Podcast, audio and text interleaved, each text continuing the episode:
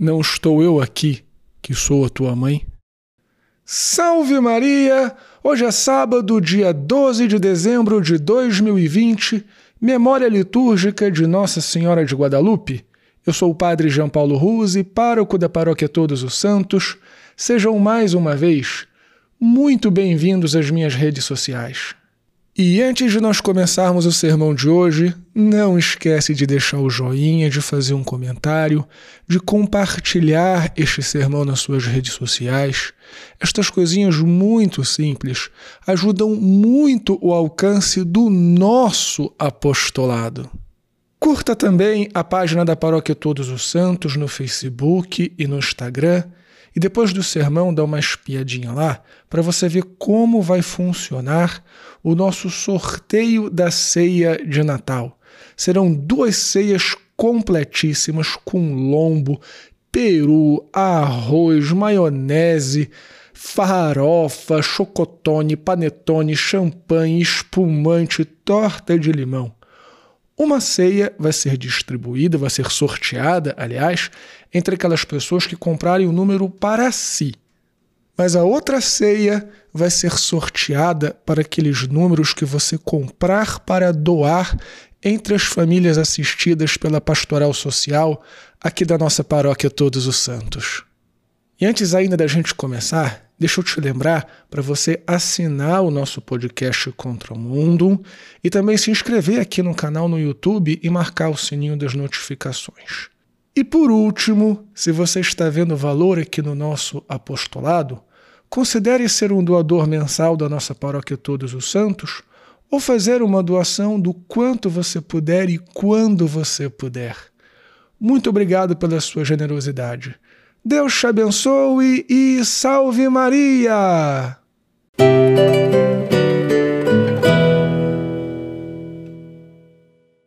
Muito bem, filhinhos.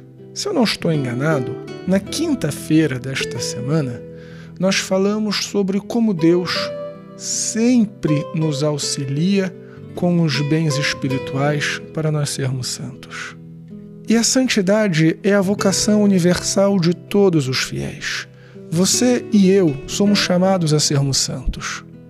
Porém, para além desta vocação universal, você e eu também temos uma vocação específica. Por exemplo, eu sou chamado a ser santo no meu sacerdócio.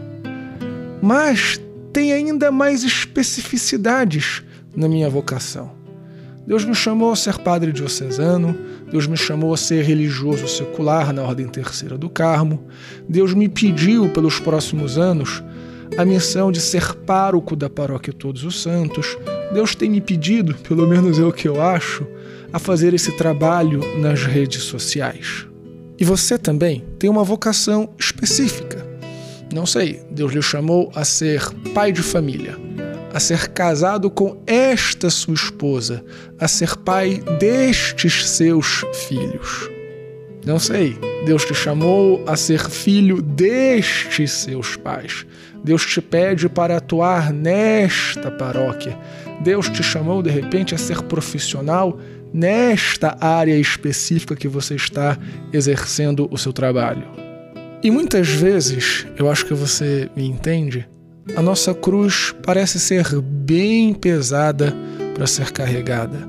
Às vezes a nossa missão parece ultrapassar em muito as nossas forças e a nossa capacidade. Não sei, às vezes parece que a cruz é muito difícil de carregar. Quantas vezes eu não me deparo com as pessoas na confissão e na direção espiritual e eu mesmo fico abismado de quão pesada é a cruz de algumas pessoas não sei, de repente um filho que carrega uma necessidade especial, de repente uma provação que a vida nos impõe. Acreditem, tem cruzes que são realmente muito pesadas. Vejam, por exemplo, a história de São João Diego, que nós comemoramos no dia 9. Ele era um homem simples, já de alguma idade, provavelmente sem muita instrução, e Nossa Senhora lhe aparece E tenham em mente que, muito provavelmente, Nossa Senhora não fazia aparições há muitos séculos. Então, quando São João Diego vai até o bispo a pedido de Nossa Senhora dizer que viu Nossa Senhora, é evidente que o bispo não deu muito crédito a São João Diego. E o que estava sendo pedido era a construção de uma igreja dedicada a Nossa Senhora.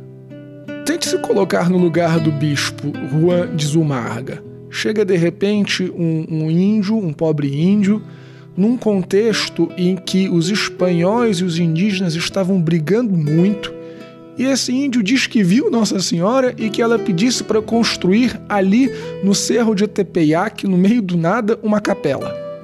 Não é por nada não, mas eu como padre, vira e mexe me aparece alguém dizendo que teve um sonho com aquilo, um sonho com aquilo outro, dizendo que eu deveria fazer isso ou aquilo, e às vezes são coisas muito absurdas, e nós temos que ter um discernimento muito grande para separar entre o que é gente mentalmente instável e o que pode ser realmente um sinal divino.